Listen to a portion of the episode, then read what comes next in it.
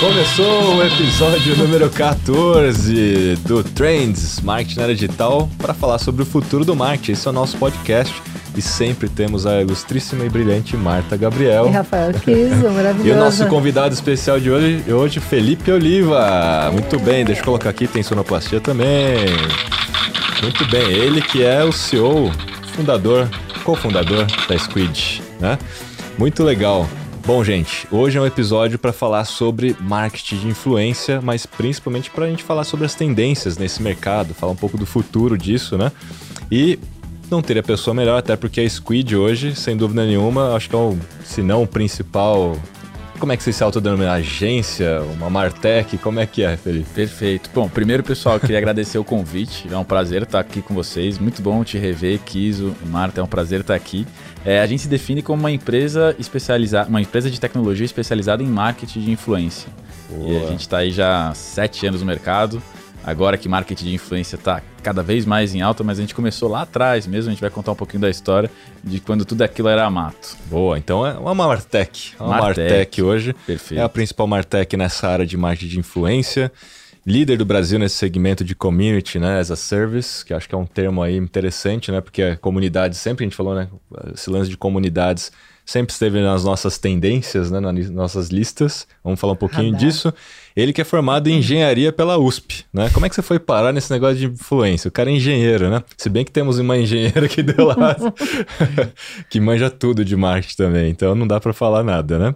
Referência em marketing de influência, obviamente, né? Mas Felipe, então conta aí um pouco dessa história, né, cara? Como é que você veio parar aqui para falar de marketing de influência? Com certeza. Acho que a história, ela começa, como, como você comentou, me formei em engenharia civil lá na, lá na USP, e lá foi o berço onde nasceu o Buscapé.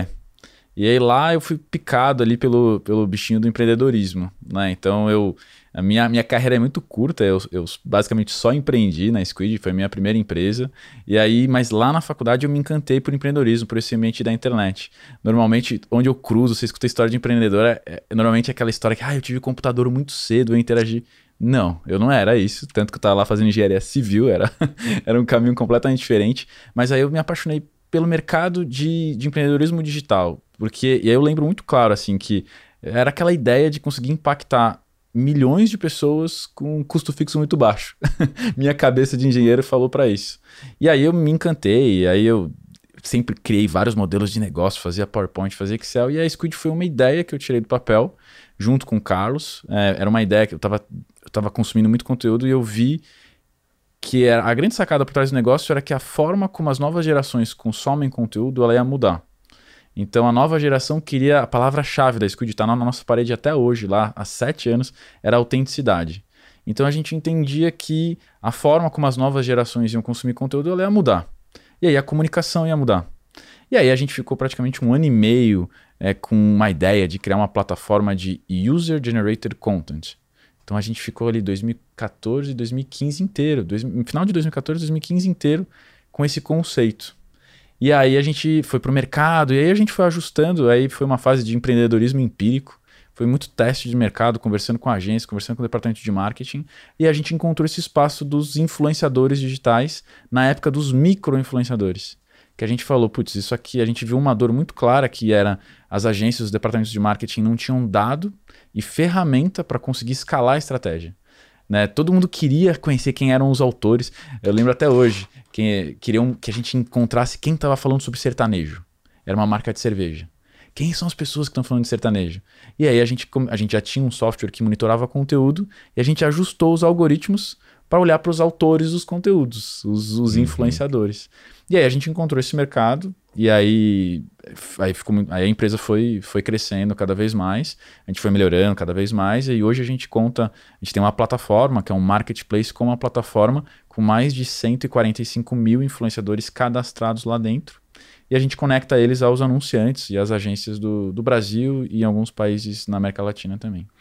E muito legal, mas me conta um pouquinho dessa história de Community as a Service. Como é que vocês entraram na estrutura de comunidade né, dentro da, do modelo de negócio?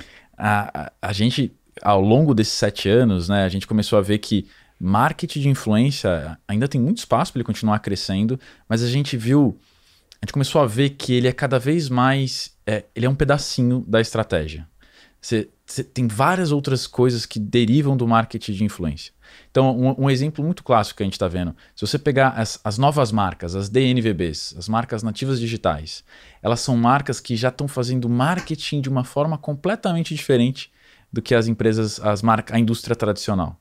Então, ela já enxerga o marketing de influência como core e ela deriva as outras estratégias, a estratégia de conteúdo, a estratégia de mídia, a estratégia de social. E aí a gente começou a ver que isso tudo estava muito relacionado à comunidade. Quando você tem uma comunidade muito engajada, você consegue, você consegue derivar suas estratégias de marketing dela. Você não precisa ficar tirando insight de produto, por exemplo. Ah, qual que é o novo produto que eu vou lançar? Você pode escutar a comunidade. Você não precisa ficar tendo ideias mirabolantes de campanhas de marketing. Você pode ouvir o que a comunidade está pedindo. E aí você faz uma campanha de marketing. Então a gente começou a ver que os influenciadores tinham, eles tem grandes comunidades, né? Os seguidores são, são as suas comunidades. E a gente começou a entender, putz, como é que eu consigo fazer os influenciadores que já possuem essas comunidades a ajudar as marcas a criarem as suas próprias comunidades. E aí a gente veio com esse conceito de community as a service. Como é que a gente consegue usar software, como é que consegue usar tecnologia e os influenciadores para ajudar as marcas a conseguirem criar as suas comunidades, que é muito difícil. Esse é um trabalho que demanda muito, muito recurso e muito tempo. Não se cria uma comunidade do dia para a noite. Uhum. Só que se você usa e cocria com os influenciadores, que já são a autoridade, acelera, esse processo. acelera muito esse processo. Exatamente isso. Muito legal. E eu acho que tem um ponto aí que é legal, né, Marta, do, do, do que ele falou sobre usar a comunidade no bom sentido, né? Para até lançar produtos novos, para entender né, novos innovation. potenciais produtos. Então, é o Open Innovation, né? Open Innovation. E é isso que eu ia comentar, assim, né? Tem a ver, de fato, com marketing e não só com comunicação. É, né? tem um case que a gente sempre, a gente volta sempre nesse case que a gente acha fantástico. Posso dar alguns aqui, mas a gente fala da Lego. Né? A Lego, ela tem lá um, por, um portal, uma comunidade dela, em que os próprios amantes, os clientes de Lego podem ir lá e, e falar: ah, eu quero esse, esse tipo. Você pode lançar esse tipo de produto? E depois coloca isso em votação. E aí a própria comunidade volta. Quando ela lança um produto que a comunidade pediu, o que acontece? Já está tudo vendido. Já está tudo vendido. Então, isso serve para qualquer coisa. A mesma coisa para, ah, vou lançar um iogurte proteico. Pô, eu vou escutar a galera que vai na academia, que faz alguma coisa e tal. O que, que eles querem, como eles querem. E aí você aí você faz. Isso sai da comunidade. Mas você uhum. vê várias, várias indústrias trabalhando de uma forma completamente diferente. Às vezes tem um gerente de produto, tem todo um time de PD num laboratório tentando extrair ideias, assim, olhando para o mercado, quando você deveria estar olhando para a comunidade. E as DNVBs já, já mudaram isso, eles já estão ouvindo as comunidades. É legal você falar isso, porque algumas marcas já fazem isso bastante tempo, quando começaram as mídias sociais. Eu lembro do Boticário no Orkut, ouvindo comunidade, porque tinha fãs de perfume que tinha sido descontinuado, criticando dentro de comunidade. E aí por meio da comunidade, dialogando, por, é, não a marca falando, mas a líder da comunidade sendo explicada por que, que foi descontinuado, qual era o motivo ecológico, etc., você transforma o pessoal que era insatisfeito em super defensores porque entenderam o motivo. E a gente está falando disso de início, sei lá, 20 anos atrás quase, né? E, e se repete as, os erros que a gente via lá atrás e não aproveitando a oportunidade que já também estão sendo aproveitadas desde lá de trás, né, Felipe? É, nossa, é, é perfeito, Marta. E quando a gente fala da, do. Acho que tem, tem vários estudos, eu queria lembrar aqui, aqui Mar... É, comunidades em geral é um assunto que lá nos Estados Unidos ele está super em alta. Ele começou é um segmento que começou a receber grandes aportes de grandes investidores. Então começa a entrar cada vez mais em começa, todo mundo começa a olhar para esse setor. Mas quando você olha para os negócios que têm comunidades por trás, então por exemplo o Salesforce, o Salesforce virou uma, uma empresa uma, uma empresa de tecnologia gigantesca e muito porque eles conseguiram criar uma comunidade muito forte por trás da empresa, que deu ideia de novos produtos, que deu ideia de empresas que eles deveriam comprar, que deu ideia para uma série de coisas. E capacitação. E ca... Isso, então exatamente. você consegue ter, né? você pode ser para Open Innovation, direcionamento de produto, conhecer o consumidor, capacitação para que entenda do seu produto. Até tem uma das, uma das funções que são bastante bacanas na, na Open Innovation, você não precisa mais descontinuar produtos, pode fazer edição limitada. E aí uhum. você descontinua aquelas que não foram tão, é, não tiveram tanto fit né? Então tem tantas oportunidades que assim está muito ligado com influência. Dentro, dentro das comunidades, a influência emerge, né? Então a gente começa a ver surgir os influenciadores positivos, negativos, né? Nos dois sentidos, e você consegue trabalhar isso, né? Você é. tem muito insumo para trabalhar. E aí hoje tem tecnologia. Eu acho que é, acho que esse era um dos pontos que talvez antigamente já tinham grandes negócios que criaram grandes comunidades, mas não, talvez não tinha tecnologia para você Isso. mensurar, para você perceber, para você ouvir, para você escalar alguma atitude. Então, hoje eu, eu acho que tem. Às vezes, quando você vai para marketing e comunicação, às vezes você tem alguns cenários que o produto está comoditizado. Então, ah, por que, que eu vou comprar o produto A ou o produto B? Aí, quando você vê uma empresa que tem uma comunidade forte, você nem questiona o produto. Você sabe que, ah, eu vou comprar porque tem toda uma comunidade em volta daquilo lá. Então isso cria fidelização. Isso cria LTVs muito mais saudáveis. O CAC acaba sendo orgânico, né? Para a turma que, de marketing digital que está aqui, que é, é sempre cobrado pelo CAC, né? Quando você olha um CAC de uma comunidade, ele tem muito referral. Então é um uhum. CAC muito mais baixo. Às vezes é quase zero. Então, assim, a força da comunidade está aí. Acho que por isso que cada vez mais a gente quer provocar as marcas e as empresas a, a olhar para isso, como que eu crio uma comunidade e você fica fomentando ela para aí você aí o seu negócio vai crescer junto com ela, não tenho a menor dúvida. A gente não... Né? Desculpa. Não, lembrando que a gente tem um episódio de comunidade, né? Isso, exatamente, com, com o Luciano, Luciano Calil. Calil. Não, e no, no episódio anterior, a gente conversando com a Cláudia Vale, falando sobre ela é especialista em CX, e ela falou que o, um dos principais pilares da experiência do cliente é confiança. E aí, quando você fala que a comunidade ela aumenta o quê? O nível de confiança, né? Porque você distribui o risco, estão todos ali ah, colaborando em algum grau com um objetivo comum. Então, tá ligado com a experiência do cliente. Você vê como tudo é tá integrado, ligado, não, tá né? Todos os episódios total, né? estão integrados. Até porque as pessoas que vão fazer parte dessa comunidade, elas já têm um nível maior de consideração pela marca, pelo menos, né? Isso. né? E consciência, e né? Consciência, falou, é, não tem aquela ilusão, aquele encantamento. Até porque se for participar da, da ideação, né, de dar sugestões né, de produto, tem um nível de consciência maior, né? É. Então, as pessoas que estão nessa comunidade, a marca que conseguir, ela não vai conseguir colocar todos os clientes dentro da comunidade, né? Mas provavelmente quem estará lá são os, são os mais promotores, são os mais conscientes, né? Então esse é um ponto positivo. E é aquele sentimento que você falou, que é o sentimento de pertencimento. Isso. A gente quer, né? A gente, às vezes você é fã de alguma marca, imagina você dando um pitaco e você escutando, e a marca te ouvindo, e você sendo considerado. Isso é muito poderoso.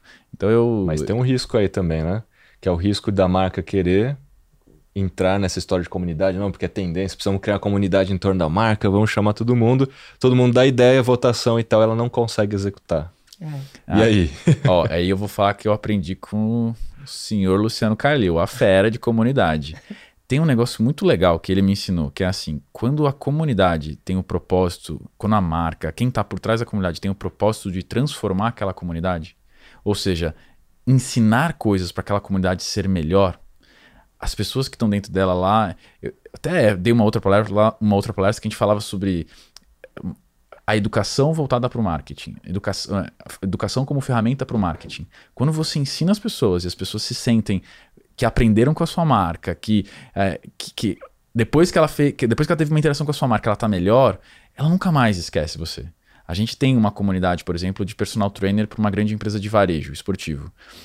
É, essa é a ideia. O, o, personal trainer ele precisa de ajuda de um monte de coisa. Ele precisa aprender finanças, ele precisa aprender marketing digital, ele precisa aprender uma técnica de corrida, ele precisa atender. Tem um monte de coisa. Se eu, como marca, consigo ajudar esse personal a ser um profissional melhor, ele nunca mais vai esquecer de mim.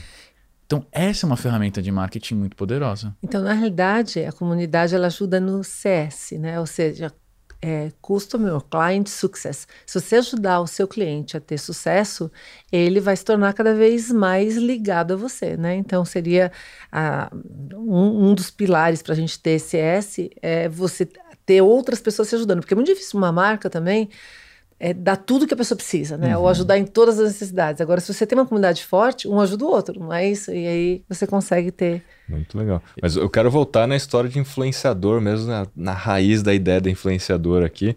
Você tem uma dimensão para a gente, só para a gente entender aqui, dados estatísticos. Qual o tamanho desse mercado hoje no Brasil? Ah, essa é uma pergunta que sempre me fizeram. Se você pegar hoje a, a literatura, vão falar que é um mercado hoje de 16, mais de 16 bi de dólar. 16 bilhões de dólares. É, entretanto, é, é, difícil, assim. Esse é o mercado que se encontrar hoje na, na, na, internet, você vai buscar. É, esse é o, mercado, é o tamanho do mercado que vão passar. Mas eu sempre trouxe muito é, comparado com o mercado de mídia. Porque é uma, é uma nova alternativa de se fazer, de você conseguir impactar as pessoas. Aí quando você vai para o mercado de mídia, são mercados trilionários. Hum. Né? E, é, mas aí você vê esse recorte cada vez mais toda pesquisa que sai dos, do pessoal que trabalha com, com, com mídia, cada vez mais você vê a migração dos investimentos né, de, de TV, de, de offline indo para TV, e aí você já tem, começa a ter um recorte muito pequeno por enquanto, mas já da, dos, dessas pessoas que trabalham investindo cada vez mais em marketing de influência. Uhum. Mas hoje, se você pegar um mercado de mais de 16 bilhões. Seria o mercado de, de mídia, a mesma coisa aconteceu com o digital. Né? No começo tinha uma verba muito pequena indo para o digital, e aí vai migrando de acordo com a maturidade do mercado também e, e conhecimento das marcas. Aí, nesse sentido, você acha que as empresas estão preparadas? Porque o que eu vejo é muita contratação é, de ações pontuais, né? Ou seja, é uma coisa granular. E, e, a gente que trabalha com estratégia e quem trabalha com comunicação sabe que você precisa ter a, a, frequência ou pelo menos uma visão um pouquinho mais ampla disso. Então, como que você avalia a maturidade dos contratantes, de quem contrata? A, provocação que a gente faz é sempre fazer aquele exercício de empatia, né? Se a gente como, como consumidor se você vê o influenciador fazendo uma única interação do nada, ele tem um tipo de conteúdo, um tipo de, de diálogo que ele tem diariamente com a comunidade dele. Aí do nada você vê uma comunicação meio. Né, que interrompe ali, que vem lá um publi, alguma coisa, e aquilo não está natural, você você levanta uma bandeira e fala, ah, que chato tal. Então, se a gente tem esse sentimento, é, é porque não funciona. Então, o que a gente acredita muito é realmente criar esse relacionamento e conseguir fazer ações mais perenes e trazer a marca ser inserida no contexto daquele influenciador. Ele vai interagindo com a marca, vai, aí aos poucos ele vai vendo, ele mesmo tem que ser um negócio muito. É, a autenticidade que eu falei do começo, ela permanece aqui. Quanto mais autêntico for, mais resultado vai trazer, mais engajamento vai fazer. Então, conforme ele for colocando o produto na vida, no, no, dia a dia dele, e ele gostar do produto, e ele começar a falar, ele vai começar a falar naturalmente dos benefícios, das vantagens, e aí as pessoas vão ser influenciadas a comprar aquele produto em algum momento. Isso é muito legal quando você fala, porque eu sou fã de várias marcas de tecnologia, né? E eventualmente sou contratada como influência. E quando você. Aliás, local é uma delas. a local eu tenho que falar com todo o coração, porque é anos, né? Como intelecto digital. E assim, você fala com prazer e com amor. E aí, quando você é, é contratado falar de alguma coisa que você já gosta e já fala, é, é, a fome com vontade de comer, né? Você amplia aquilo e fica natural, fica autêntico, fica verdadeiro e isso impacta muito mais as pessoas. As pessoas sentem, né? No, na voz, no, no, modo como você faz. Então isso também é algo que às vezes eu percebo que as, as marcas ainda não sabem trabalhar de maneira adequada com os influenciadores. E tal. E mesmo as métricas, né? Não sei se a gente vai falar disso, Kiso. Que tipos de métricas? Porque ainda o número de seguidores, todo mundo fala, ah, não é importante, não sei o quê, mas no fim é, fala que não é importante, mas é nisso que o pessoal vai, né? Então, é, que métricas que quem contrata está olhando ou deveria olhar? Ou ah, com, com, certeza. A gente podia fazer só, só um podcast aqui só de só coisas disso. engraçadas que a gente, a gente viveu com os influenciadores e as marcas. Assim, no começo vinha muito roteiro, né? Então, assim, olha, o influenciador tem que pegar o filho e andar no, e colocar o filho num balanço e balançar. E a gente começou, desde o começo, a gente levantou essa bandeira de sem aprovar, de dar liberdade criativa para o influenciador. Você dá as diretrizes e permitir com que ele, que já está acostumado a fazer o conteúdo do, o conteúdo normal que ele está. Se você. Ele já sabe como fazer, ele já sabe como a audiência engaja, ele já sabe como a audiência responde. Se, quanto menos você ir lá e interferir, mais certo vai dar. Então tem vários cases legais, depois a gente pode trazer. Com relação às métricas, é, como a gente falou, a Squid sempre foi essa empresa de trazer dados para tomada de decisão e para monitorar absolutamente tudo. Então a gente consegue ter uma visão desde métricas de social, né? Então, ah, deixa eu entender quantas impressões, quanto alcance, quanto engajamento, quanto comentário, quantas interações a gente teve. Com métricas que eu adoro, assim, eu gosto muito do que a gente chama de taxa de aderência, que é para você ver quantos comentários daquela publicação são relacionados ao produto ou à categoria que você está fazendo a, a, publicidade. Essa eu gosto bastante. A gente com certeza vai olhar aí depois, né? Se for uma campanha de ambiente que a gente fala que é para o ambiente digital, né? Para um e-commerce ou uma landing page, aí você com certeza vai ver quanto de tráfego você conseguiu gerar, né? Para aquele e-commerce, quanto de cadastro numa landing page, quanto de venda a gente também consegue traquear lá dentro, né, do, do e-commerce. Só que aí tem algumas pegadinhas, né? Isso, mas isso serve para todo mundo que trabalha com, principalmente com e-commerce, né? E hoje em dia, quando você leva um tráfego para o e-commerce, às vezes você tem outras ferramentas que otimizam dentro do e-commerce e acabam. Modelo de atribuição. Uhum. Para quem está acostumado uhum. a trabalhar com modelo de atribuição, é, um, é, uma, é, uma, é uma briga muito, muito grande. E aí a gente tem. A gente está estudando modelos de que a gente fala de compra influenciada, que é ah, você interagiu com aquele influenciador em algum momento e depois você tomou uma decisão de, de compra ali no futuro. Então tem coisas muito legais para evoluir ainda. Mas hoje, o que temos hoje é o que eu falei assim: impressão, alcance, tráfego, a, as próprias vendas e essa taxa de aderência para ver. É, isso a gente criou porque a gente via muito post que, as, uh, com, principalmente com os influenciadores maiores, que era a influenciadora estava falando sobre algum produto, mas os comentários eram relacionados à roupa dela. Hum. Aí eu falei assim, putz, isso não ajuda a marca, né? Então, é, a gente entende que vai acontecer, né? Mas como é que a gente consegue filtrar um pouquinho o que, o que acontece? Eu gostei disso aí, viu? Porque é. isso já está falando de uma tendência na prática, né? Uma tendência de como avaliar de fato aquilo que aconteceu. Porque se eu só olhar a taxa de engajamento, isso a taxa pode até é. ser alta, mas 90% dos comentários não tinha nada a ver. É com o que o produto estava falando. Mas você vê que legal que isso, como a, no fim a gente tem sempre uma evolução, só muda a mídia ou muda como você aplica aquilo, né? Uhum. Você sabe por que, que as modelos uh, originariamente são muito magrinhas? É justamente para a roupa ficar eh, boa nela, qualquer roupa cair como se fosse um cabide, na realidade, né? Uhum. Não estou falando que as modelos são cabide, muito pelo contrário, são maravilhosas, mas ou seja, aquilo cai. E quando tem modelo de joia, modelo, ela, ela tem tem que desaparecer, tem que ser uma pessoa bonita o suficiente para aportar aquilo, mas ela tem que desaparecer para dar o destaque, porque senão é lógico o foco, o foco vai para ela e não para o pro produto. Então, a gente entendendo o funcionamento do marketing ou das marcas ou de como você fazia influência antes, você tem que influenciar, mas você tem que destacar o produto e não é, você. Esse, esse, caso que você falou é muito mais difícil que o influenciador, né?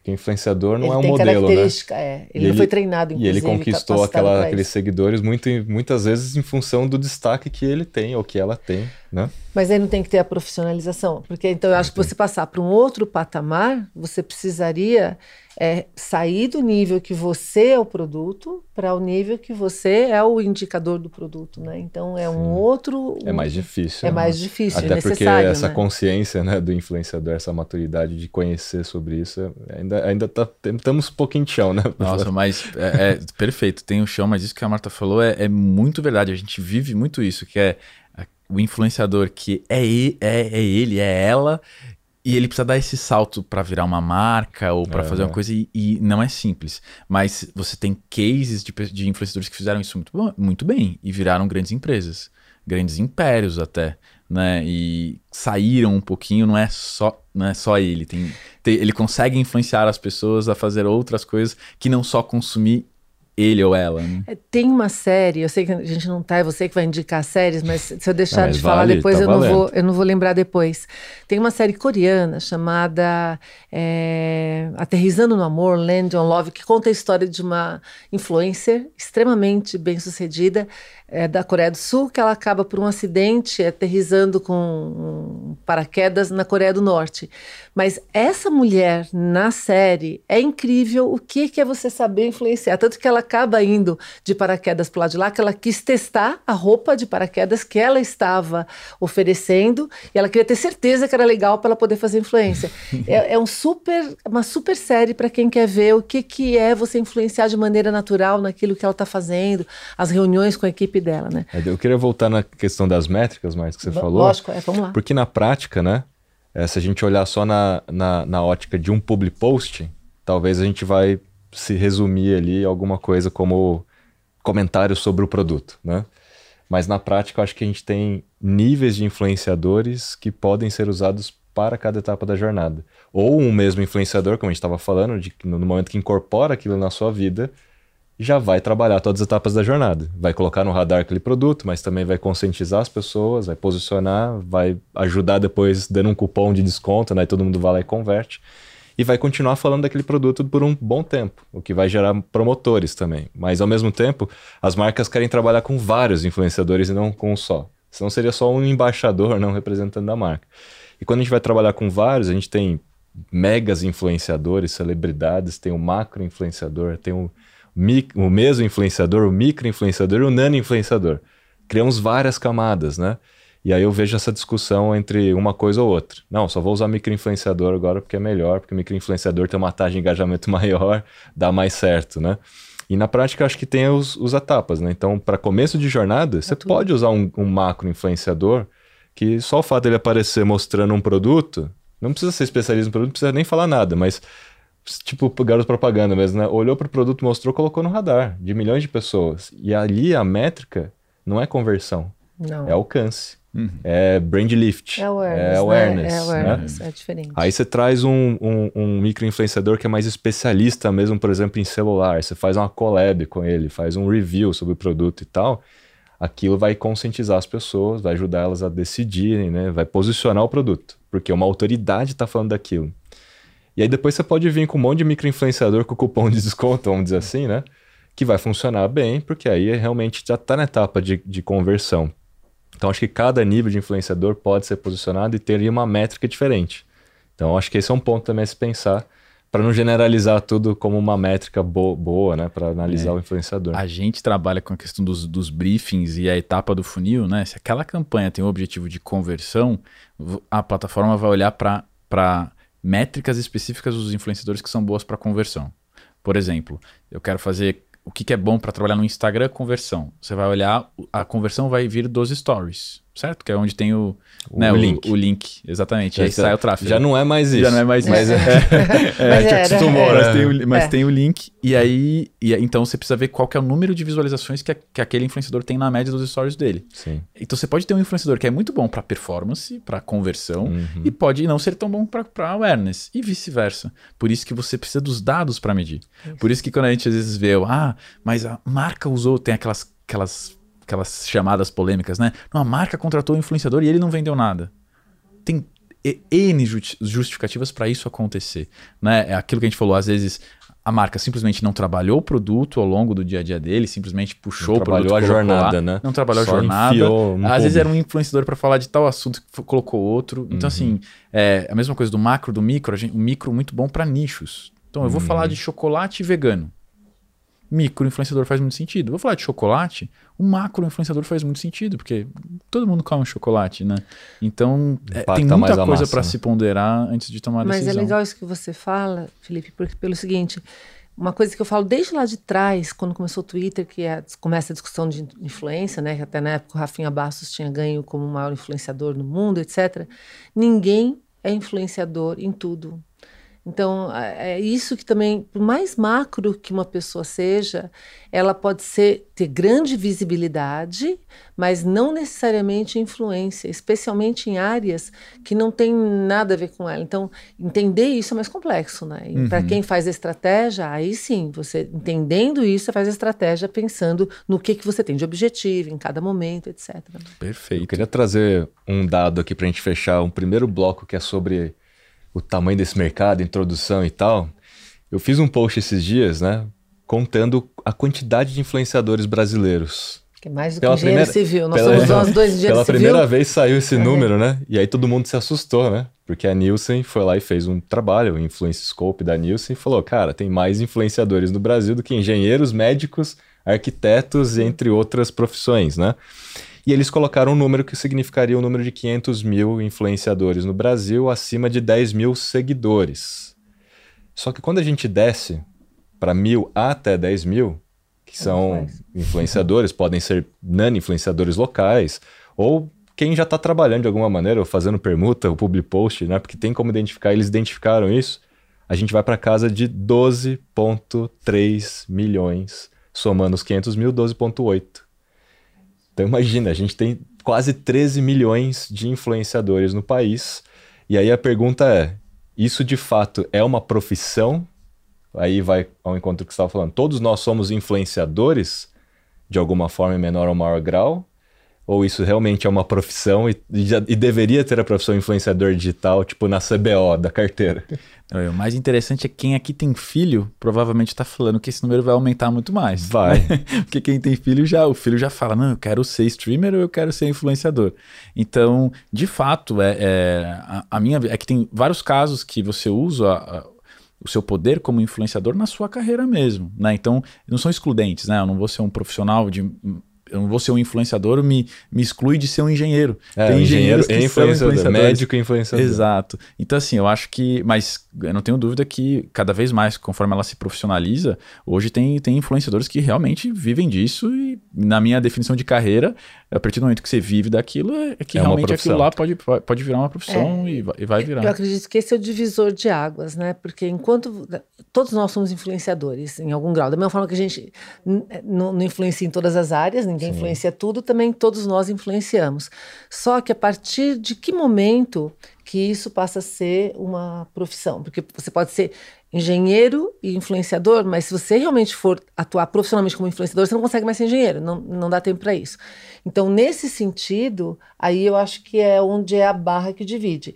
Se a, as pessoas têm intenção de ir para esse lado, é, aí você tem que se preparar e profissionalizar e entender o que você é uhum. produto ou não é. A outra coisa também que eu acho legal pensar nesse sentido, porque o, o que todo mundo quer ser é influenciador de lifestyle. Esse é, esse é o grande, era a grande vertente. E aí, linkando com o que o Felipe falou no começo, que é autenticidade, a gente está migrando para ser autêntico e não lifestyle. Cansou um pouco, né, daquilo de você ter aspiração. Tanto que eu vi esses, esses dias aquela rede Be Real, né? Eu não sei se vocês se cadastraram. E aí eu levei um susto, porque eu estava em casa de pijama, não sei o quê. Ela deixa você fotografar algo naquele momento, mas ela fotografa com as duas câmeras. Nossa. Então, assim, e, e, você só pode fotografar na hora que ela deixa você fotografar. Tipo, você tem que ser real, você não produziu nada. Que o que, que você está fazendo agora e seus amigos também? Ela manda para todos os seus amigos no mesmo momento para fazer aquilo. Então você vê que isso é um indicador um sinal de tendência de que a gente está buscando novamente a uhum. autenticidade, né? Ou seja, e isso faz com que você tenha que se profissionalizar. Que nem às vezes quando o pessoal já me pergunta, ah, eu quero ser palestrante. Aí eu falo assim, ok, eu, no que que você é bom? O que que você tem para falar? Eu acho que é a mesma coisa com relação Não, e aí eu quero fazer essa pergunta pro, vou jogar para ele agora, porque assim, você falou, né? O influenciador, em tese, tem esse estereótipo do lifestyle, né? Do blogueirinho da blogueirinha que a gente viu lá atrás e até hoje tem, né? Mas temos o creator, né? Esse, esse, esse termo novo ali que creators economy, aí tem os creators. Pode ver que o YouTube chama de creators, o Instagram chama de creators, TikTok chama de creators. Ninguém chama de influencer. Não, LinkedIn chama de, Todo mundo chama de creators. É, Você não. se tornou creator do LinkedIn, Isso, parabéns. Né? Já aproveitando o momento aqui. Mas o fato é esse, Felipe. Temos influenciadores e creators, ou só temos creators, ou só influenciadores? É, é, acho que essa, essa é uma discussão. A palavra influenciador, o influencer, ela foi caindo, ela foi caindo em desuso.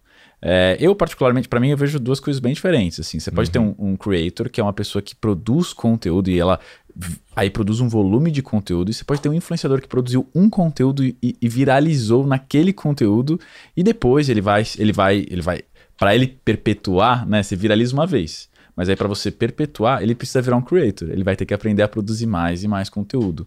Então eu consigo enxergar categorias bem diferentes. Eu, cada vez mais os creators querem de alguma forma influenciar, mas tem vários deles que querem só produzir conteúdo, querem ser criativos e ficar produzindo conteúdo. Então eu, eu enxergo as duas, as duas vertentes. Hum. Tem, tem alguns influencia, tem pessoas que vão num caminho de ser influencer e tem pessoas que vão no caminho de ser, de ser um creator mesmo. Eu quero produzir muito conteúdo. É que no dia a dia, dependendo de como cada um usou uma, a palavra, o negócio meio que ficou em. Mas a é. categoria, é. particularmente, o que eu escuto é que não gosta de ser chamado de influencer.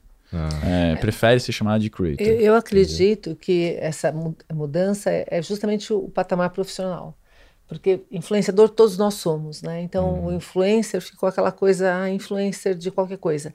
O creator é profissional. É, pode ver, o, o, creator ele não está fazendo ah, algo que seja só para ele, é para um produto, nem que ele seja produto. Ele tem uma estratégia, um direcionamento, ele tem competência profissional para aquilo. Por isso que eu acredito que as marcas passaram a chamar esses profissionais de creators, creators. porque na realidade numa rede social todo mundo tem influência em algum grau. Né? É até porque se você olhar as plataformas, elas têm premissas para que você se torne um creator. Que é, ou seja, direciona de pra... maturidade de profissionalismo, né? E aí tem os fundos de creator e tal, monetização, porque de fato aquilo já está mais maduro. Aquela pessoa que se tornou creator já está mais madura. Então a Marta, por exemplo, se tornou creator do LinkedIn. Não foi do dia à noite. Já era creator. Já era creator bastante. Mas ela preenche todos os requisitos que o LinkedIn entendeu para se tornar um creator. Isso, não é assim, ah, entrei no LinkedIn, faço conteúdo, é. virei o creator do LinkedIn. Não, inclusive para você ser convidado para ser creator, você tem que já ter tido performance, é, que nem você tem também é, consistência de conteúdo, de publicação, engajamento de é. públicos específicos, categorias de públicos, e isso eu acho que vale para todas as áreas. Por exemplo, exemplo, uhum. eu não sou creator de YouTube, ok? Eu posso ser influencer porque estou lá em outras plataformas, mas eu não tenho uma constância de publicação, canal próprio. Sim, naquele canal naquele... você não é não creator, sou creator porque não faço é, aquilo faz com. Sentido. Então o creator ele tem acho que muito mais uma característica de profissionalização na, naquele naquela área do que simplesmente você ser influencer. Influencer todos nós somos, creator nem todos nós. Falando de profissionalização, um outro dado aqui polêmico, né? Que aí é um dado da Hype Auditor, que é um dado de uma, é uma plataforma de auditoria, vamos dizer assim, de perfis, né? E eles trouxeram um dado brasileiro falando que mais da metade dos influenciadores são impactados por fraude ou cometeram fraude. E aí quais são os tipos de fraude, né? Compra de seguidores, compra de engajamento, panelinha de engajamento. aí depois a gente pode explicar o que, que é isso, né? Comentários inautênticos, enfim, participação de sorteio não autorizado, que viola várias políticas do Instagram, etc e tal, né? Então, qual que é a sua opinião desse mercado? Porque vocês têm cento e, quantos? 45 145 mil. mil. Mais da metade deles, estatisticamente falando, são impactados por fraude. Qual é a diferença entre ser impactado ou cometer fraude na, na, no estudo que eles fizeram? Eles disseram o seguinte, que muita gente recebe comentário inautêntico por spam de bot. Eu também recebo. Ah, Muita uhum. gente vai lá em inglês sim. e comenta, um bot sim. lá e tal, né? Ou me marca num sorteio. Isso, não tem nada é. a ver com isso, né? Exatamente. Só que a ferramenta vai passar lá e vai ver que, sei lá, 20% dos seus comentários são inautênticos. Não é culpa sua e não, não foi é você que sua. fez isso. É. E geralmente os perfis maiores são, são mais, mais impactados. impactados, né? Mas isso não tira o problema que há nesse mercado negro do mercado de influenciadores de compra de engajamento, etc. Como é que vocês lidam com isso? Como é que vocês avaliam isso na hora de selecionar os influenciadores? Isso é muito bom porque a gente pode falar como é que a gente avaliava antes de ter tecnologia para fazer e uhum. como é que a gente avalia agora. Mas quando a gente fundou a empresa bem no, ali no comecinho, a gente não conseguia ter esse nível de profundidade até porque as próprias redes sociais não tinham as APIs necessárias para fazer. E aí a gente trabalhava os influenciadores mesmo naquela época. Quando a gente começou a trabalhar com as APIs que as plataformas foram soltando, e a gente foi virando parceiro delas e consumindo essas informações, a gente começou a ver dado demográfico da audiência. E a gente, pega, a gente pegou, eu lembro de uma influenciadora que a, as marcas trabalhavam com ela. E aí a gente foi ver o recorte da audiência, tinha 30% da audiência na Arábia. Aí você vai ver se ela viajou, né? O que, que ela foi fazer. Ah, não, não viajou. Não, não posta, não fala a língua. Como é que veio uma audiência assim, completamente de fora? Não lembro se era Arábia, mas era um lugar completamente de fora dela.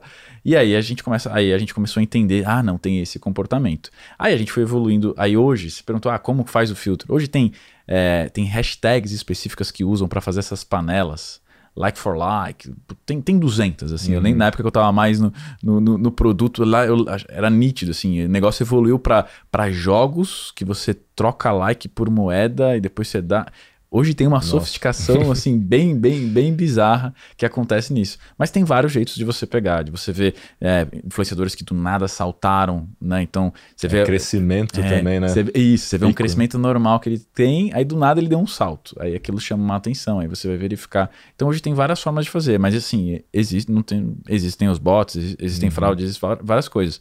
Mas hoje, por exemplo, quando tem essas hashtags específicas, a gente já não trabalha, a gente já vai colocando em, outro, em outro lugar. É, tem alguns padrões que vocês conseguem ver, consegue né? Ver, Não sim. consegue tudo, mas consegue ver uhum. Mas vocês sentem as marcas, né, que contratam vocês, que fazem campanha, preocupadas com isso na hora de, de elas, elas resultados? Elas confiam muito que a gente vá, que a gente uhum. vá fazer isso. Elas estão, a partir do momento que começa a ter muito dado para até para comparar a estratégia, né? A gente, a gente fala para os clientes para olharem os dados para conseguir comparar se essa estratégia versus outra está funcionando ou não. E aí, quando você tem esse tipo de cobrança, você quer ver os resultados acontecendo, seja em que etapa do funil você está trabalhando. Então, existe a cobrança sim, mas aí eles delegam muita coisa para que a gente consiga fazer esse filtro da melhor forma. E, e, e assim, né? Eu vejo que o mercado americano para esse mercado de marketing influência está um pouquinho mais avançado do que o brasileiro, apesar de que o Brasil é super ávido para influenciadores, né? É o segundo maior país em número de influenciadores no mundo. E é o primeiro, é o, é o país com mais influenciadores no Instagram no mundo, inclusive acima dos Estados Unidos. Mas o fato é sobre regulação ou legislação. Você acha que a gente vai chegar nesse nível no Brasil de, putz, quem fez publi não falou que era publi? Tipo, tá enganando o consumidor, sabe?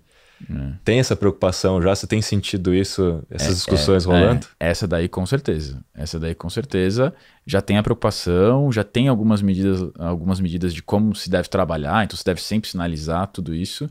E, e, eu acho que tem que ter cada vez mais, assim, eu acho que ainda está no começo. Publicidade infantil é outra coisa, né? Você, é, antigamente era muito, ah, você vai trabalhar lá coisas para criança e tal. Hoje não é mais assim. Você precisa conseguir um monte de autorização, consegue trabalhar direitinho e tal.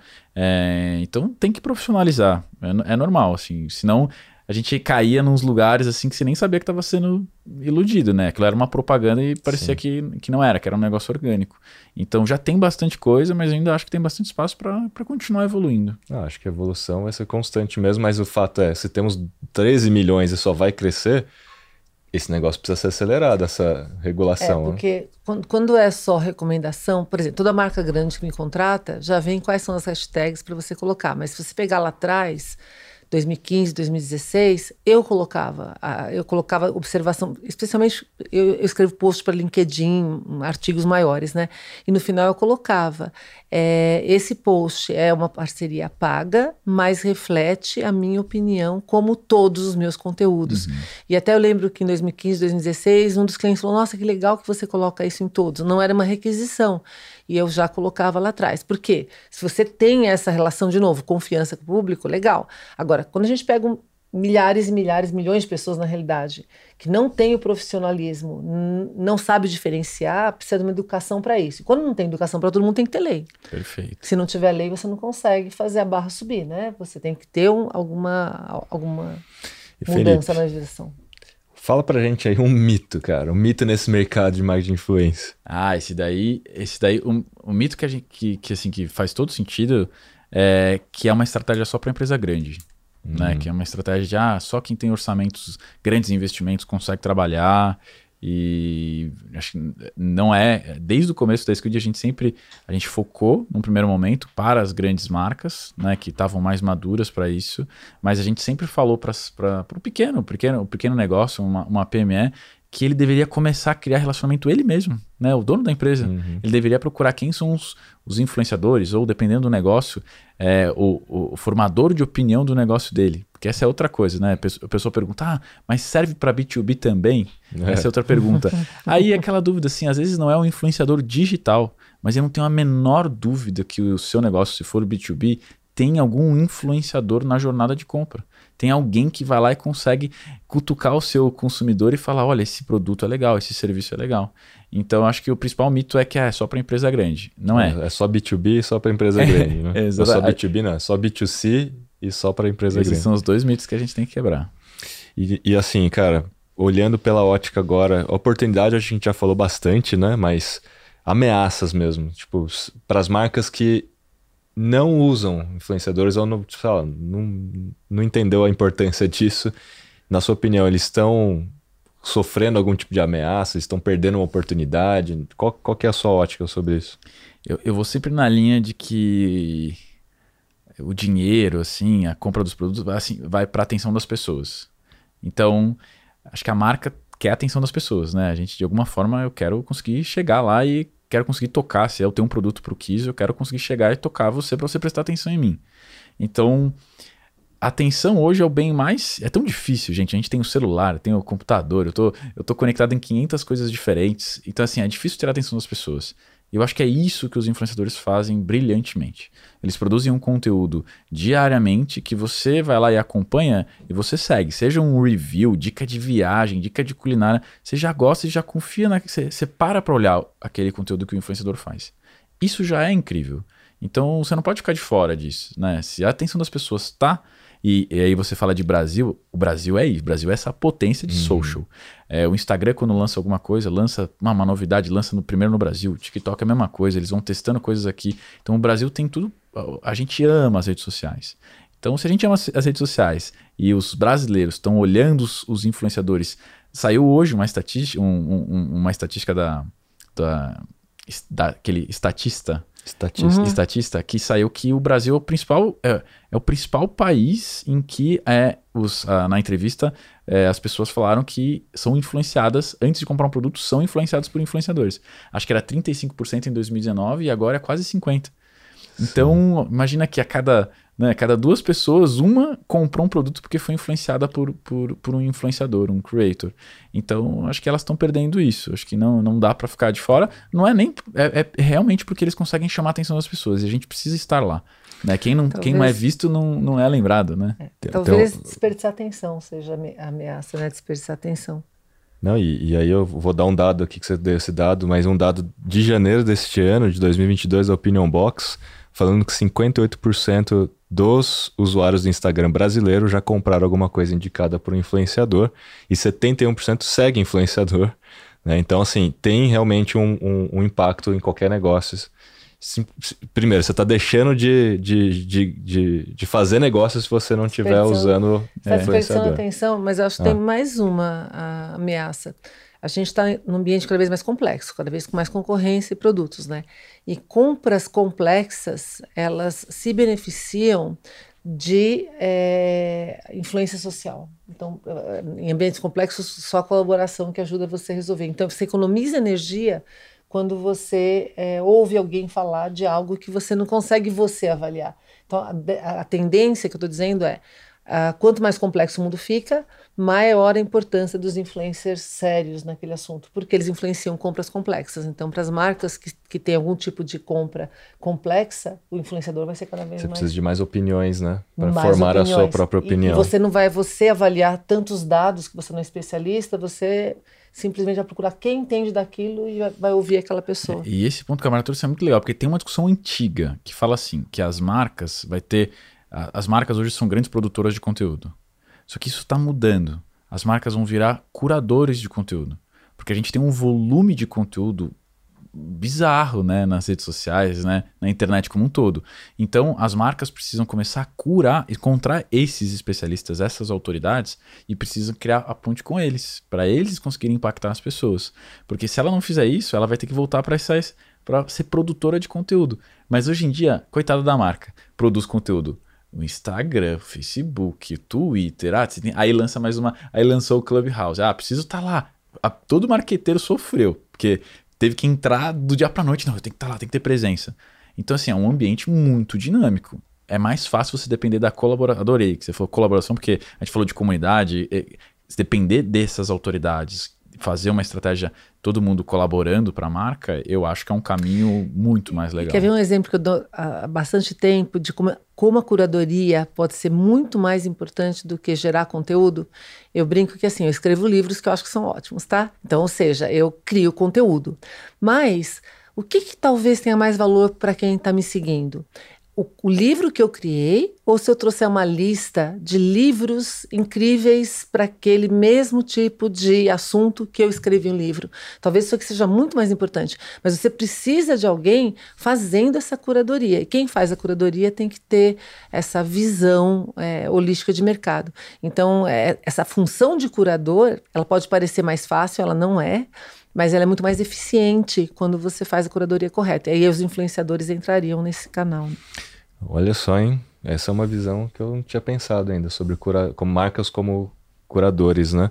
Mas dentro desse contexto de marca, você acha que os líderes se tornando creator também é uma oportunidade para a própria marca nesse ambiente de influência? Tipo o próprio Felipe Oliva se tornando influenciador, creator. Ah, eu esse sou é, eu não com certeza, com certeza, todo negócio, se você porque, é, Opa, é isso que eu tá, o, acho que acho que a, a, grande sacada é assim, você como empre, é, para alguém comprar o seu produto ou contratar o seu serviço, a sua sua empresa precisa ser autoridade no assunto. Hum. Só que às vezes é, é mais hoje em dia tá mais, às vezes é mais fácil você se personificar, né, e você ser aquela autoridade daquela marca e, e você consegue, acho que a gente pode falar de. Tem várias instituições financeiras que fizeram isso. Os colaboradores, que era o trade, o, o, a, o responsável pelo trade foi fazendo conteúdo, foi virando um influenciador e tem lá hoje 200 mil seguidores. Aquela outra uhum. pessoa que trabalha lá, também, do, o colaborador do banco também virou. Então, isso ajuda muito, porque você vira a autoridade. E as pessoas acabam confiando em você. Então elas ficam mais propensas a comprar o seu produto, contratar o seu serviço. Empresas de tecnologia, que são vendas extremamente complexas, né? Se eu sou um CTO de uma, de uma grande empresa e eu, ve, eu sigo outro CTO que dá dicas, que ensina, que ajuda e que fala sobre a marca dele, de como ela pode ser útil, eu posso confiar nele e fico muito mais propenso a comprar o produto e contratar. Então eu não tenho a menor, a, menor dúvida de que. E tinha até um, tem um caminho legal de trabalhar os colaboradores, né, os líderes né, daquela marca, daquela empresa, para eles se tornarem influenciadores, para conseguir atingir mais gente e conseguir aumentar as vendas daquela empresa. Alcance e humanização, né? Muito bom, já falamos então do mercado, das oportunidades, das ameaças, dos mitos. mitos. Chegou a hora então do quê? Jabá. Jabá! aqui, ó, chegou a hora do nosso jabá. Yes. ah, temos óculos aqui. Ah, ó, o Felipe, vem aí, pode colocar. Ah, pode Por favor, coloquem seus óculos. O meu tá meio caído aqui. Já Preciso organizar aqui. Tem dois óculos. Né? Vou tirar isso aqui, né? Fica melhor. Muito bem, muito bem, Marta, muito bem, Felipe. Hoje nós temos uma novidade, porque a gente vai entregar um estudo inédito como benefício para quem está nos ouvindo ou nos vendo. Olha só, pela primeira vez nesse temporada, né, nesse podcast, a gente vai entregar um estudo inédito que ainda não está no mercado e vai ser entregue em primeira mão para quem fizer um insight com aquilo que o Felipe falou um insight sobre marketing de influência e tudo mais, marcando o marketing na era digital. Pode ser um Stories, pode ser um feed, pode ser no Instagram, no LinkedIn, onde você achar melhor. Marca o marketing na era digital, MKT na era digital. Esse é o nosso arroba lá no Instagram. E o Felipe? E o Felipe Oliva é arroba... É felipe.dias.oliva. Pô, aí complicou, hein, Felipe? Ponto Dias, ponto Oliva. Ele Isso. não tinha pensado ainda antes. Ele não, não, não tava disponível, Felipe Oliva? não tava. Então tá bom. Então, Felipe, qual que vai ser o nosso tema aí do nosso estudo? O que, que você vai disponibilizar aí pra galera? A gente vai trazer um estudo super bacana é, para o pessoal que trabalha com, com, com marketing digital, sobre, mostrando um, um, pouquinho do update do mercado. A gente fez já um estudo há, há um ano sobre a pandemia, então é sempre bom ficar se atualizando, então já tem sobre isso, mas a gente vai trazer muito a relativização dos dados de segmento. Então, como é que são os índices de engajamento de um, um segmento de, de pet, é, com um segmento de finanças, e a gente vai mostrar um pouquinho de como é que muda isso para ajudar quem trabalha a ter o benchmark ali nas suas ações, entender como é que está indo a performance das suas campanhas. Muito isso bom, vai ajudar. Quer, né? Eu quero. Quer. Eu vou fazer um, vou fazer post sobre é, isso. Me, me, entregue em primeira mão que eu ajudo a divulgar. Muito bom. Muito bom. Eu também. E Marta, vamos lembrar também, né, sobre o nosso NFT. Conta aí pra galera.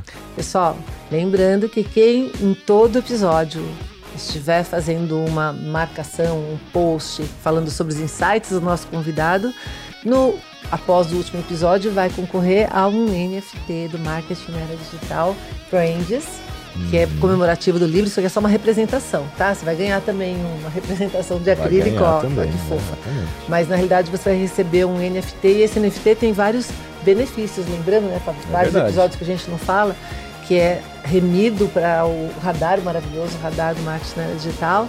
Só isso já vale 600 reais por ano, né? Então você vai ser remido. E vários outros benefícios. Então, pessoal, coloca os posts em todos os episódios, que além de ter o benefício do convidado. No final, quem postou em todos vai concorrer ao NFT. Tá entregue, nosso jabá. É isso aí. Agora a gente entra no nosso último bloco para falar das indicações, sugestões de livros, filmes, séries. Falando em filmes, o que, que você pensa aí sobre filmes, Felipe? Tem indicação? Ah, filmes. Eu sou um, eu sou um fanático assim por filmes. Mas aqui eu, eu vou numa linha mais de, de, de filmes que, que, de empreendedorismo, assim, séries de empreendedorismo que, que me ajudaram, séries Boa. de negócios que me ajudaram bastante, né? Acho que a gente passou por um momento recente na, na Squid de, de M&A, né? De, de, uhum. de, fusão e aquisição da empresa. E aí tem uma série que eu gosto muito que é Suits, que são dos Suits. advogados, que aí tem várias negociações super complexas, e aí como é que você se porta durante uma negociação. Acho, acho que essa é a dica que eu dou pro pessoal que é que, o, que ajudou o Harvey, bastante. né? Harvey Specter. Exato. Muito bom. Suits eu assisti inteiro também. Excelente, cara. Ensina muita bastante. coisa. Livros? Temos não, livros? Posso dar mais Opa, uma... não, Marta, Marta sempre. Eu também, além do É Pousando no Amor, tá? O nome da série, o pessoal ah, assistir em português, a tradução é Pousando no Amor.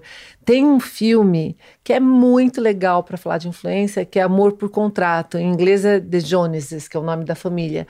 Que é uma família, para mostrar como a influência funciona, né, quando ela é feita.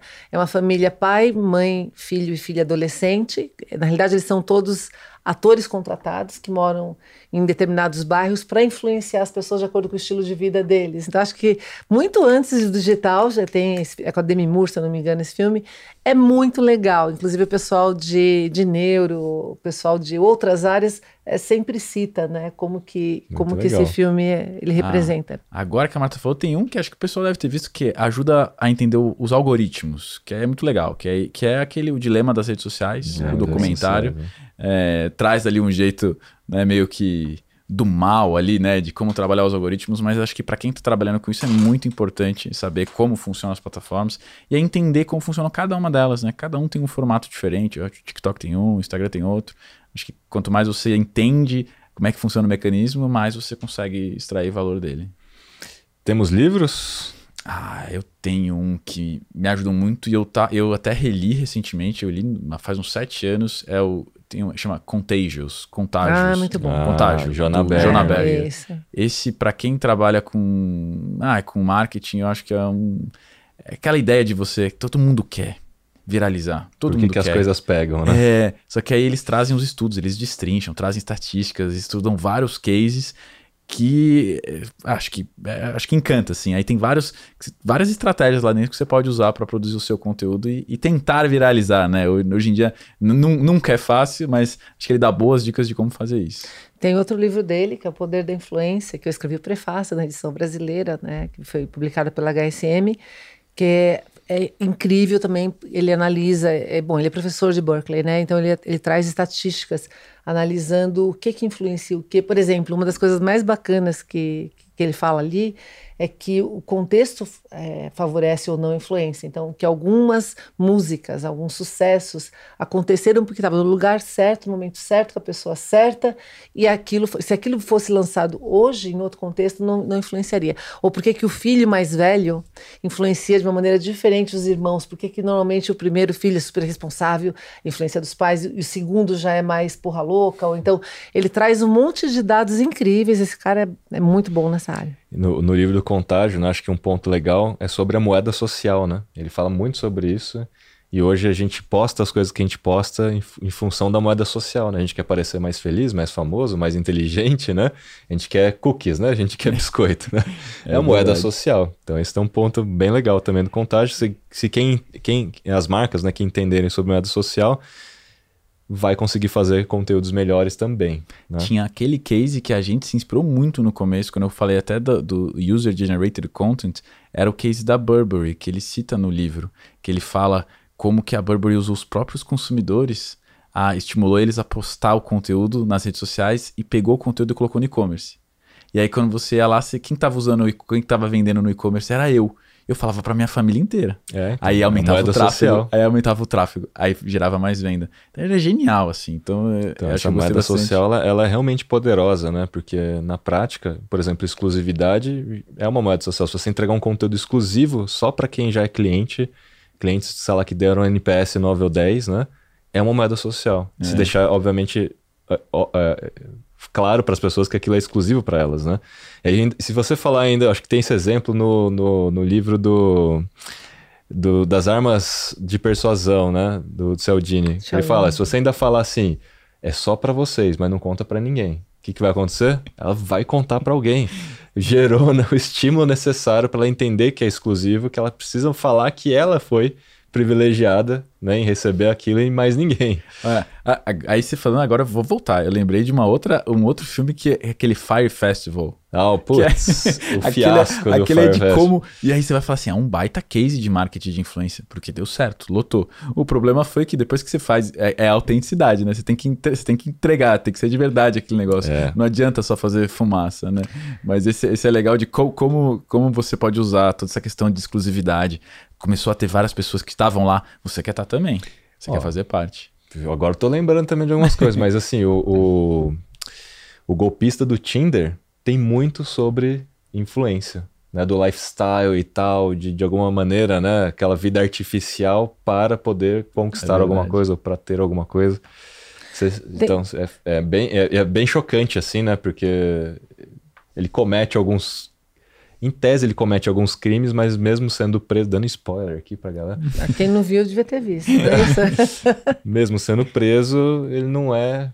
Ele não fica preso, porque não é um crime é. pesado, né? Uhum. É. Tem um outro que, livro, é, porque quando a gente fala de influência, storytelling também é bastante importante. Tem um livro da Nancy Duarte, que é Ressonância, Resonate em inglês, que também fala como que você influencia os outros por meio de storytelling, inclusive em apresentação, e ela tem uma análise do discurso do Martin Luther King quando ele fala I Have a Dream e como que os contrastes no discurso entre você criar conflito. Então, de novo, né? Você cria uma estação para o cérebro para uhum. você influenciar o outro. Também acho que vale a leitura, é bacana, bastante bacana. Tá procurando o nome aqui em português. Já temos muitas indicações muitas, aqui, é. hein? Muito legal. Vamos para o nosso takeaway? Marta, Você faz?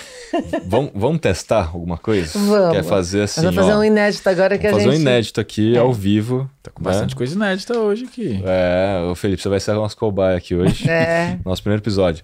Marta, faz o bloco, por exemplo. Ou a gente pode inverter. Eu posso fazer um primeiro bloco, você faz das oportunidades, eu faço ameaça. Pode ser. O que, que você quer fazer? Como, como você quiser, querido. Então eu começo falando da introdução. Tá aí você vai pro mito. Tá bom. Depois eu falo das oportunidades, você fala das ameaças. Ameaças, e, a, tá bom, e a gente fecha. Tá então vamos começar aqui nosso episódio número 14, onde a gente falou sobre o futuro no marketing de influência. E a gente começou falando principalmente desse mercado, né?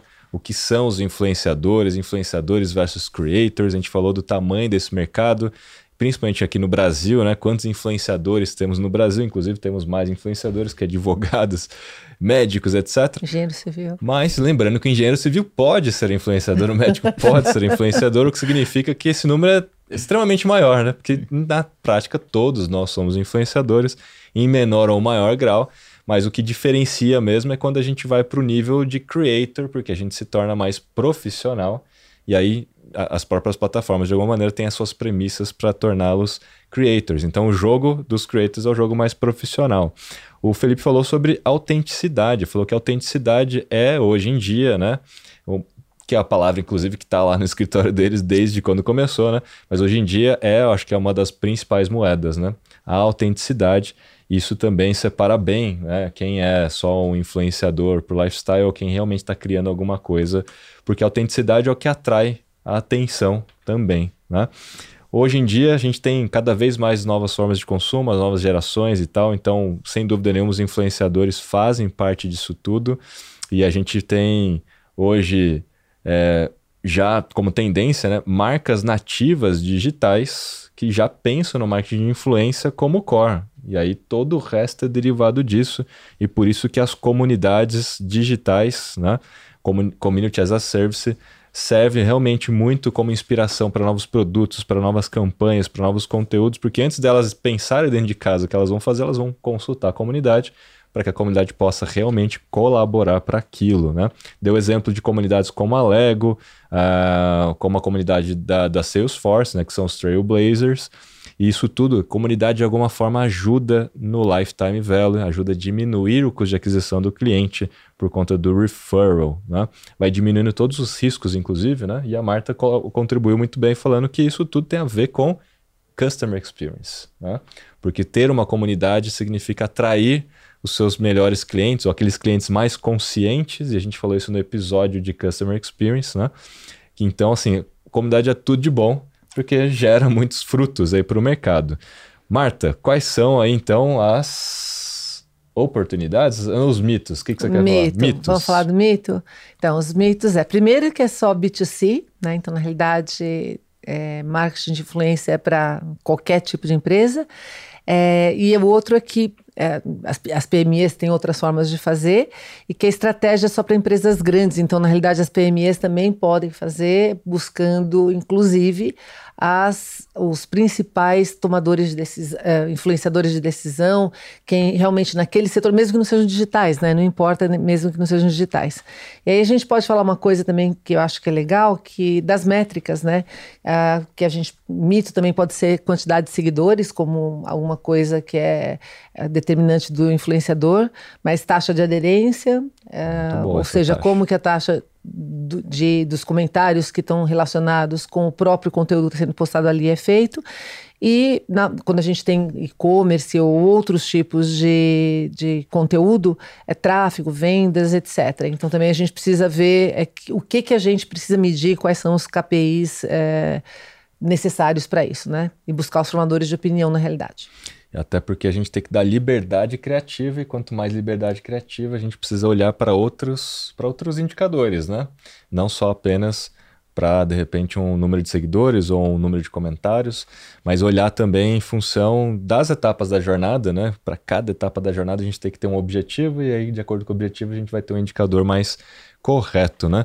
Falando de oportunidades, a gente falou das opor da, de várias oportunidades, mas principalmente a oportunidade das marcas, né? Terem os seus líderes como, como creators, porque o líder é muito mais fácil você gerar autoridade em cima de uma pessoa do que em cima de uma marca, aí a pessoa transfere essa autoridade para a marca, e até porque as pessoas entram nas plataformas de mídias sociais para se relacionar com outras pessoas e não com marcas em primeira instância, então fica muito mais fácil esse jogo, né? Acho que dentro da história da comunidade também a gente viu uma oportunidade, né, dos próprios clientes se tornarem nano influenciadores, de alguma forma, né, fazendo com que a, a, o, a gente falou do referral, né, mas fazendo com que o UGC, que é o conteúdo gerado pelo cliente, seja um novo estímulo para que novos clientes descubram aquela marca com uma prova social já embutida, que eu acho que esse é o grande poder aqui. A gente falou da moeda social, né? Porque tem a prova social embutida. Isso realmente é uma grande oportunidade. E ameaças, Marta? A ameaça é desperdiçar atenção, né? Na realidade, quanto mais a gente tem ambientes complexos, mais difícil fica você fazer sentido das coisas. Então, a, a, é, a, você não utilizar isso, você deixa atenção na mesa, que é a, moeda que a gente tem hoje. Aliás, a diferença de você ter, de comunidade, de audiência, de ter atenção, né? São três coisas diferentes nesse processo. Então, é isso, né? E aí a gente tem as indicações. Não, tem mais uma coisa. Tem mais uma coisa. Tem mais uma coisa importante que é a oportunidade e que é ameaça ao mesmo tempo, né? Que é as marcas passando de criadores de conteúdo para curadores. Então, uma oportunidade você passar para ser curador de conteúdo, ao invés de ficar produzindo um monte de conteúdo, você orquestrar isso de uma maneira mais adequada. Insight. Esse, é, esse é um insight excelente, Muito né? Muito legal. Marcas né? como curadoras de conteúdo para ter uma, mas para isso tem que ter uma visão holística, né? E a Marta comentou muito bem. É. Tem que ter autoridade e, mu e muitas vezes a curadoria é tão importante quanto criar o conteúdo em si, né? E fala as nossas filmes? indicações? Você filmes, fala filmes e eu falo os livros. Posando no Amor, que é coreano. Coreano. É uma série coreana. Uma série coreana é muito boa. Muito boa. Amor por Contrato. Que é um filme. E séries, Marta? Ele falou Suits, ele, ele deu que é bem legal, né? Como eh, na parte de advogado, direito, como que você influencia, faz a negociação. Falou também do dilema das redes e de livros Contagions, Poder da Influência, Armas da Persuasão, que você falou depois no meio do caminho. Sim ressonância da Nancy Duarte para falar um pouquinho Muito sobre storytelling bom. na parte do poder da influência. E não deixe de ver também o Fire Festival para ver o que, que é o fiasco yes. de, um, de um evento de negócio, mas tem muito a contar sobre influência ali, Aprender, porque ele conseguiu né? levar bastante gente influente para um evento que não deu certo. Muito bem, chegamos ao final do nosso episódio número 14. Muito Obrigada, obrigado, Felipe. Felipe. Foi incrível, foi, foi muito incrível. bom. Muito Obrigada, obrigado, Marta. Kiso, maravilhoso. Todo mundo que está Todo mundo que está nos assistindo.